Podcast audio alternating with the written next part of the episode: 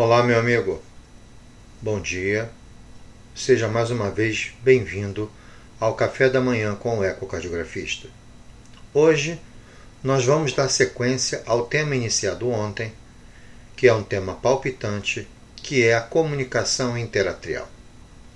Veja, nós vimos ontem que não somente a necessidade de interpretar os dados da comunicação interatrial são necessários, mas também precisamos alguns detalhes em relação a tamanho do orifício.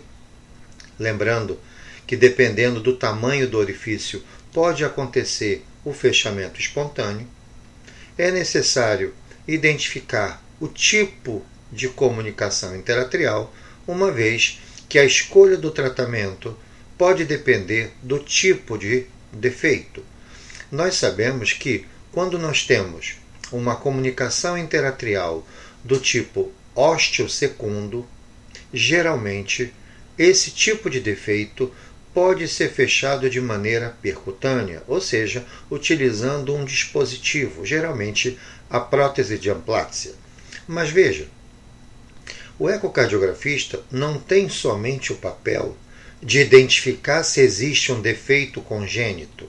Nós sabemos que existem vários tipos de defeitos congênitos. Defeitos congênitos no septo interatrial, que chamamos CIA, defeitos congênitos do septo interventricular, que chamamos CIV. Existem defeitos que conectam a aorta descendente com o ramo esquerdo da artéria pulmonar, chamado PCA. Existem defeitos como a tetralogia de Fallot, onde temos conjuntos de achados anatômicos que configuram essa apresentação. Então, é necessário que, a partir de um exame completo, a gente agora identifique fatores que são importantes na escolha do tratamento. Nós sabemos que os resultados de um fechamento de uma prótese, de uma CIA com uma prótese de amplásia, são muito próximos dos, dos, dos, dos resultados da cirurgia convencional. Então, se for possível o fechamento percutâneo, é muito melhor em relação aos cuidados que eu tenho que ter no pós-procedimento quando comparado com o paciente que faz a cirurgia convencional. Agora veja, qual é o passo a passo do ecocardiografista? Nós vimos lá a identificação do defeito. Eu preciso identificar nessa CIA se existe mais de um orifício. Lembrando que às vezes eu tenho vários orifícios isso é muito mais bem visualizado quando a gente tem essa visualização feita através do transesofágico.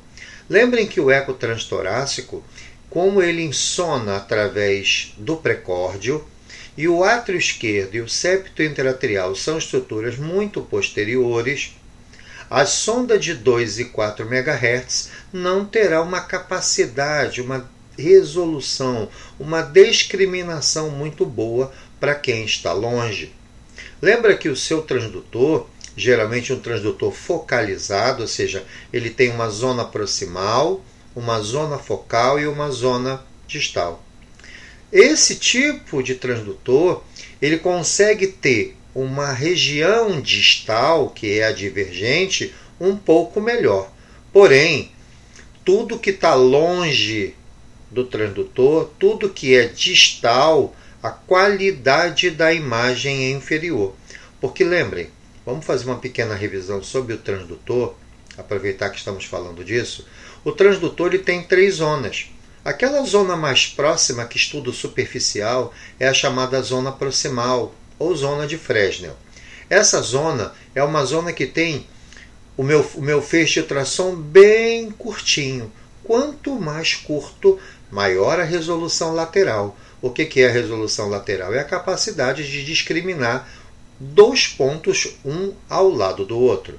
Nós sabemos que a sonda cardíaca setorial ela tem uma resolução lateral em torno de 2 a 3 milímetros. Então, eu preciso que um ponto esteja ao lado do outro, pelo menos afastado de 2 milímetros. Nós sabemos que nem sempre isso é possível. Às vezes a horta está colada na minha artéria pulmonar e eu não tenho 2 milímetros de afastamento. Por isso que existe uma coisa chamada lente acústica. A lente acústica que é colocada no transdutor, ela visa isso, melhorar a resolução lateral. Então, um transdutor focalizado, ele cria uma imagem muito superior do que um transdutor não focalizado. Então, o transdutor focalizado gera para a gente a identificação de uma zona focal, que é a região onde eu tenho a menor largura do comprimento de onda desculpe, a menor largura do feixe de ultrassom, que vai ter o menor comprimento de onda, que vai ser a melhor qualidade da imagem. Ok isso? Agora veja, quando eu uso uma sonda esofágica, e vamos aproveitar a presença do professor José, José Matos, da Ecotalk, quando o professor brilha num transesofágico, ele está utilizando uma sonda de 7,5, 10 MHz. 7,5, 10 MHz por ser uma frequência muito alta, o comprimento de onda é muito pequeno.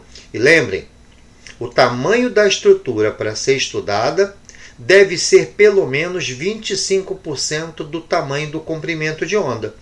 Se o professor Beto utilizou uma sonda de 7,5 MHz e ele tem um comprimento de onda muito pequenininho, pega esse comprimento de onda e divide por 4. Você vai estar conseguindo ver uma estrutura desse tamanho. 25% do comprimento de onda. Quando você usa uma sonda, Priscila, de uma sonda de 4 MHz, o meu comprimento de onda é maior. E aí eu preciso estudar, eu só vou conseguir estudar estruturas um pouco maiores, sempre 25% do tamanho da, da, do comprimento de onda. Então é muito importante nós escolhermos e principalmente saber por que estamos escolhendo, escolhendo um transdutor com frequência mais alta. Agora veja, identifiquei o defeito, observei o número de defeitos e lembre, né, gente, o orifício da CIA ele pode mudar a sua forma de acordo com o ciclo cardíaco.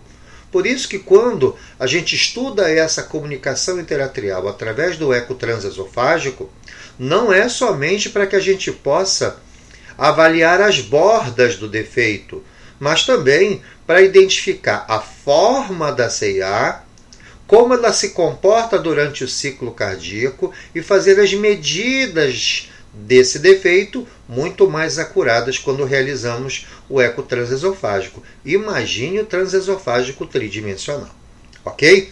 Agora vejam, localizei o defeito, observei o número de defeitos, Identifiquei a localização, porque nós sabemos que a CIA pode ser do tipo seio venoso superior, seio venoso inferior, tipo seio coronário, ósteo primo e secundo.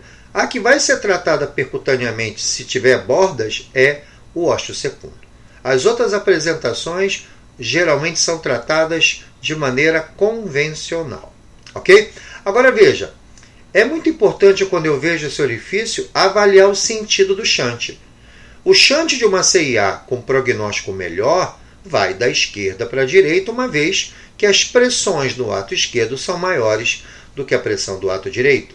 Se você começa a observar, através de uma CIA, fluxos de velocidades muito altas, com gradientes altos, acalme o coração. Isso significa que o defeito é pequeno. Defeito pequeno, velocidade mais alta.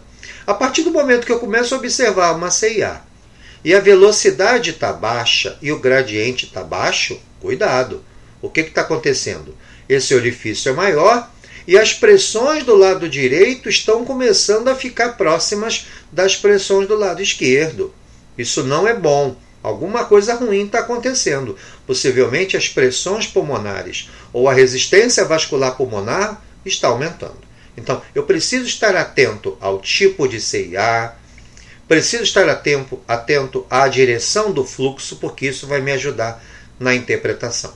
Outra coisa, existe algum outro defeito associado? Lembrem, existem patologias congênitas que estão associados com uma comunicação interatrial. Então vamos imaginar que você tem uma tetralogia de Fallot.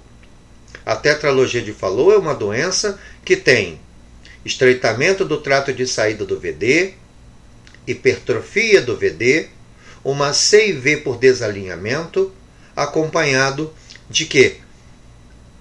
Quais são os quatro achados da tetralogia de Fallot? Hipertrofia do VD, uma CIV do tipo desalinhamento, a destroposição da horta. A horta se desloca anteriormente, ela vai para a direita. Mas veja, se eu tenho uma tetralogia de Fallot associado com uma CIA, nós teremos a chamada pentalogia de Fallot. Então a pentalogia de Fallot nada mais é do que uma tetralogia de Fallot associado com a comunicação interatrial. Outra apresentação que costuma acontecer com a CIA é a doença de Epstein.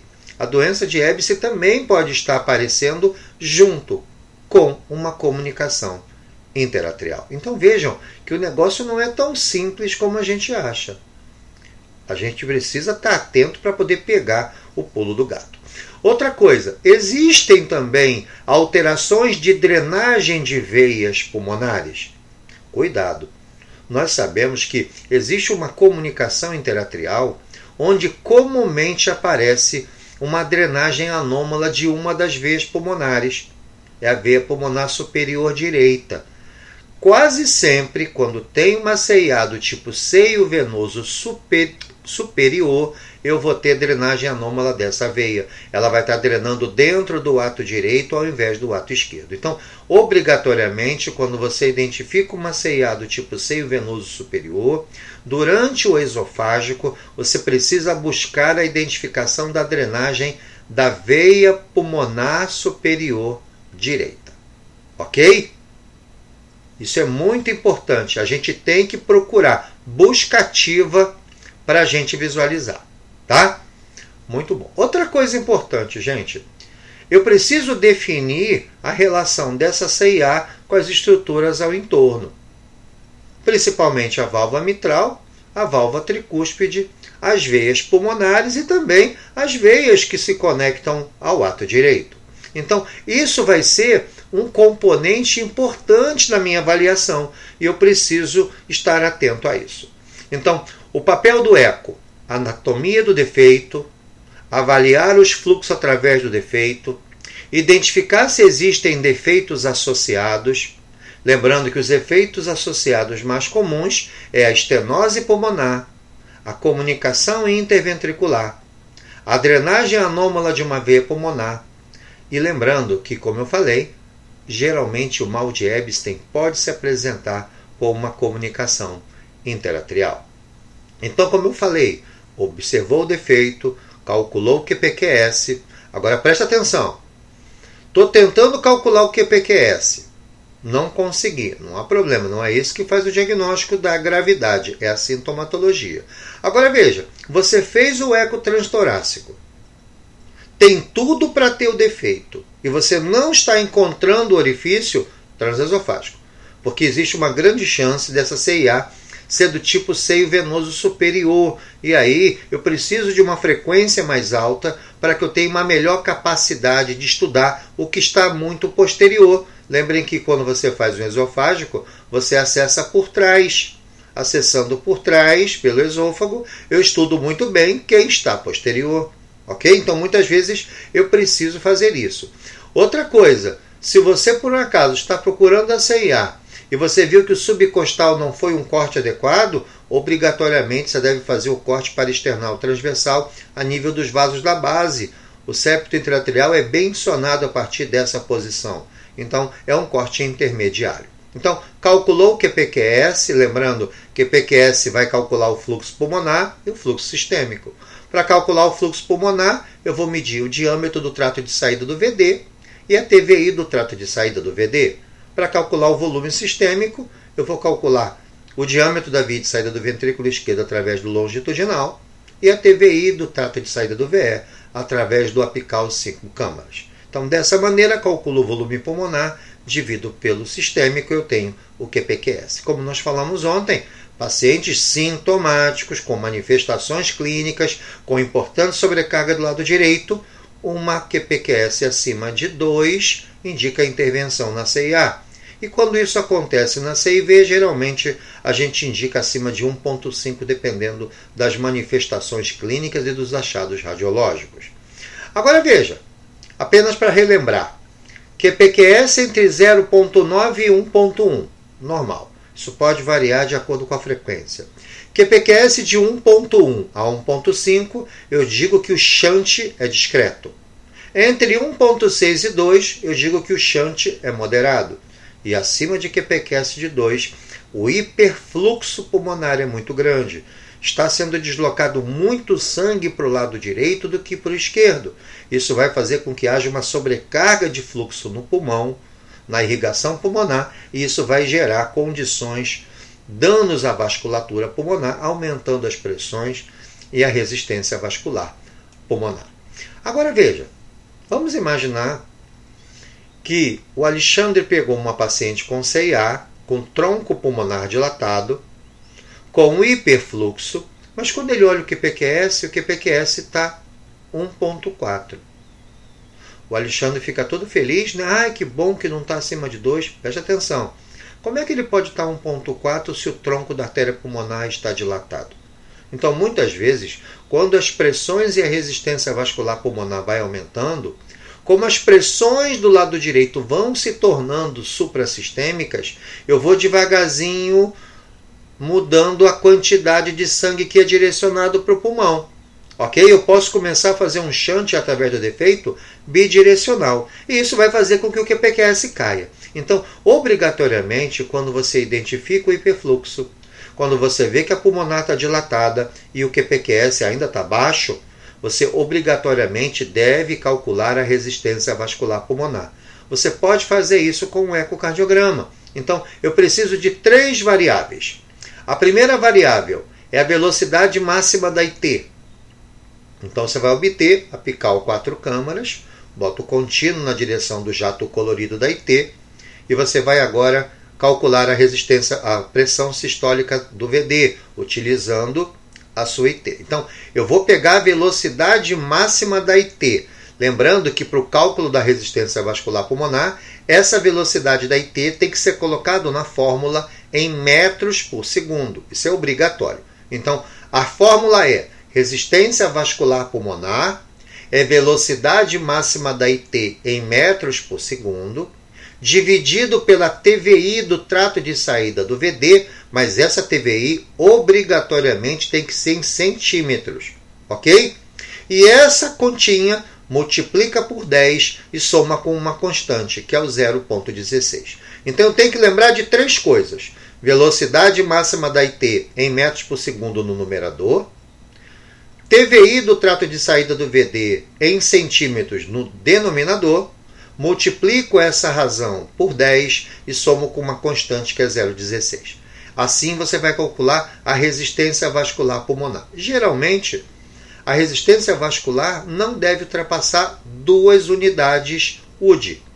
E se você quiser calcular essa resistência vascular pulmonar em dinas por segundo por centímetro elevado à quinta, basta você pegar o valor do UDI e multiplicar por 80. Ok? Então o normal é de no máximo 2 UD ou 160 dinas por segundo por centímetro elevado à quinta. Dessa maneira, eu consigo agora, Alexandre, desmascarar uma CIA que está gerando hipertensão pulmonar e eu estava tranquilo porque o QPQS não subiu. Então, cuidado. E volto a chamar que é PQS resistência vascular pulmonar, o padrão ouro dessa avaliação é o cateterismo. Mas, gente, a gente não vai mandar todo mundo para cateterismo. A gente tem a propriedade de fazer isso através do ecocardiograma, então a gente tem que fazer. Agora, sempre somando com as manifestações clínicas.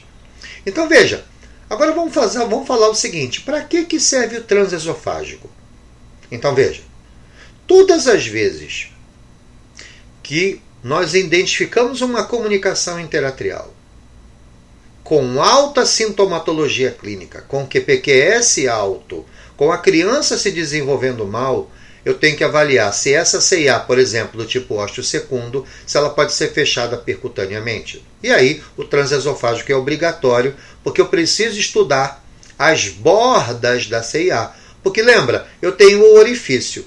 Se você tiver bordas pequenas do lado, quando você colocar a prótese, a prótese se desconecta. Então eu preciso ter bordas ao entorno do defeito para que a prótese possa se encaixar. Lembra que a prótese de amplátia ela tem dois lados, dois discos, um disco menor e um disco maior. Isso tem que ser posicionado no defeito. Então eu tenho que conhecer muito bem o defeito, a forma com que o defeito se comporta durante o ciclo e as bordas desse defeito. Esse é o grande papel do transesofágico. Ele também vai ser usado quando você fez um transtorácico que você não conseguiu estudar, tinha uma janela ruim. E aquele caso onde você viu a sobrecarga de câmaras direitas, viu o hiperdinamismo do VD, tem movimento paradoxal do septo e você não acha o defeito. Tem que fazer um, um exame com uma frequência mais alta para que melhore a sua capacidade discriminativa.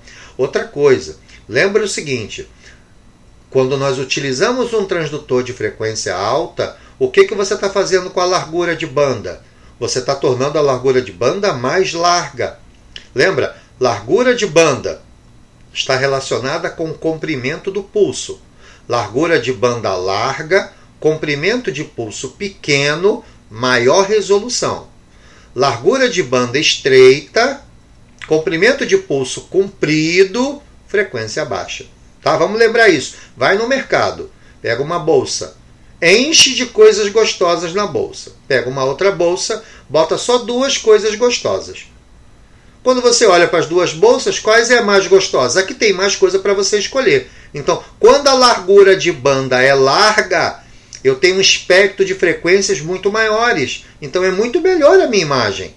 Então, quando eu tenho já uma bolsa só com duas, três coisas, é o exemplo da largura de banda estreita, onde o comprimento de onda, é, o comprimento de pulso é grande. Lembra, se eu preciso estudar algo que está longe, não tem jeito, amigos. Eu tenho que ter um pulso longo, porque senão ele não chega até onde eu estou estudando. Só que lembra, quando eu emito o meu feixe, eu preciso esperar ele voltar para que eu possa emitir outro. Por isso que quando o comprimento de pulso é muito grande, a minha qualidade perde em resolução, mas eu ganho em penetração. Ok?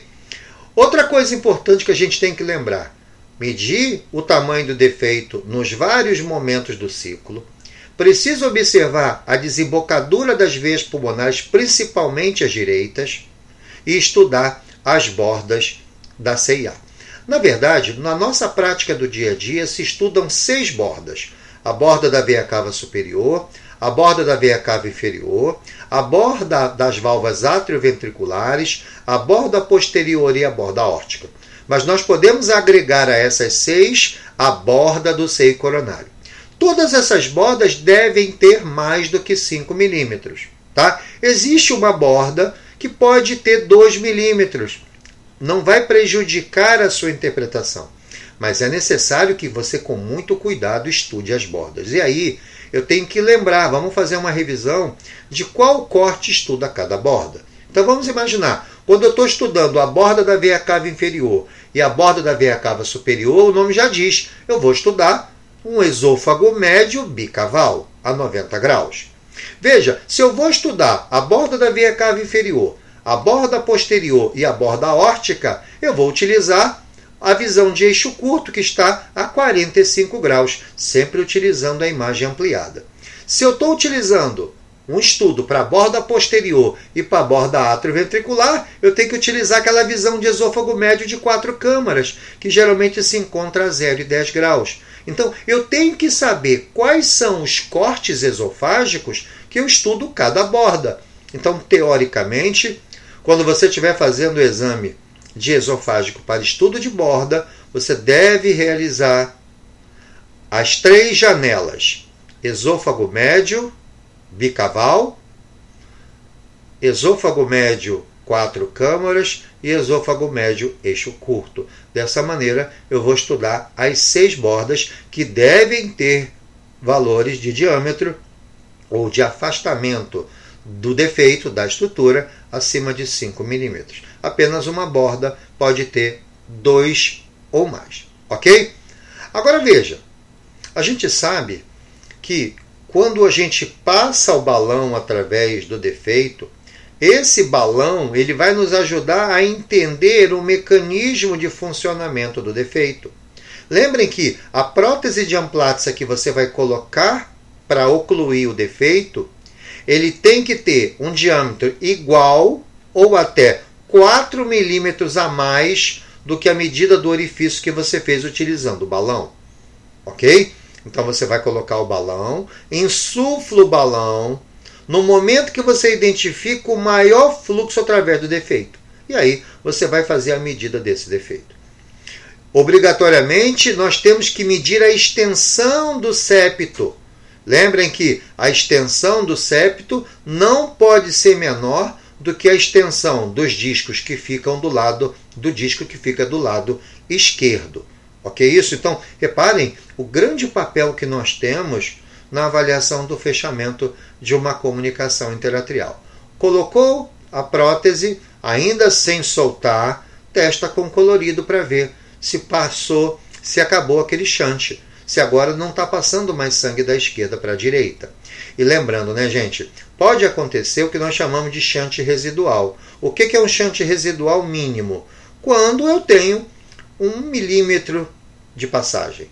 1 a 2 milímetros pequenos e acima de 2 milímetros nós entendemos como moderados. Então, isso é o nosso papel na avaliação da comunicação interatrial. Então, veja, quais são os cuidados no pós-operatório? Primeiro, busca de chante residual, utilizando mapeamento colorido. Segundo, temos que avaliar se a regurgitação tricúspide melhorou. Lembra que se você ocluiu o defeito, as pressões vão começar a diminuir do lado direito. E aí a regurgitação tricúspide vai caindo. Cuidado que às vezes quando você bota a prótese, você pode gerar alterações geológicas do ventrículo e do átrio, e isso pode gerar alterações de regurgitação valvar. Você tem que checar isso no pós-operatório. Outra coisa, colocou a prótese, dá uma checada nas pressões pulmonares. Use a sua regurgitação tricúspide para o cálculo da PSAP e use a sua regurgitação pulmonar para o cálculo da PEDAP e da PEMAP. Lembrando que nós podemos calcular a PEMAP através do TAC. Então, 79 menos o TAC vezes 0,45 vai me dar o valor da PEMAP. Isso não deve ultrapassar 19 milímetros de mercúrio. Outra coisa, precisa estudar a função do VD no pós-operatório. E o mais importante, gente, tem que olhar com calma para ver se não aparece derrame pericárdico. Então, esses são os cuidados que nós temos que ter quando avaliamos um paciente com comunicação interatrial. Vem desde o momento que você identifica o defeito, desde o momento que você identifica o tipo de defeito, desde o momento que você avalia as condições ecocardiográficas correlaciona com as manifestações clínicas, e aí você encontrou um defeito passível de fechamento percutâneo, você vai fazer o estudo das bordas, vai avaliar o tamanho de defeito com uma técnica melhor, que utiliza uma largura de banda larga, que é a sonda esofágica com frequência mais alta, estudou as bordas, ou acompanhou todo o procedimento de fechamento, e aí você vai observar os resultados do seu procedimento. Depois, é importante que você vá acompanhando essa criança com exames sequenciais. Então, dessa maneira a gente termina comunicação interatrial já queria convidar vocês, a partir de amanhã, vamos bater o nosso papo sobre comunicação interventricular, que é a malformação congênita mais comum do nosso dia a dia e que a gente precisa estudar, saber o que precisamos estudar através da ecocardiografia. Ecotalk, muito obrigado pela sua presença, é sempre uma honra ter o Beto nas nossas apresentações e volto a, e volto a falar para vocês. Nós tivemos uma grande conquista esse ano. No curso de atualização e revisão online, nós tivemos a honra. Quem vai apresentar o tema de eco de estresse é essa lenda, o professor Beto da Ecotalk. Obrigado, gente. Um grande abraço e a gente se encontra amanhã, às seis e meia, para começar o nosso bate-papo sobre comunicação interventricular. Um grande abraço e uma boa semana a todos.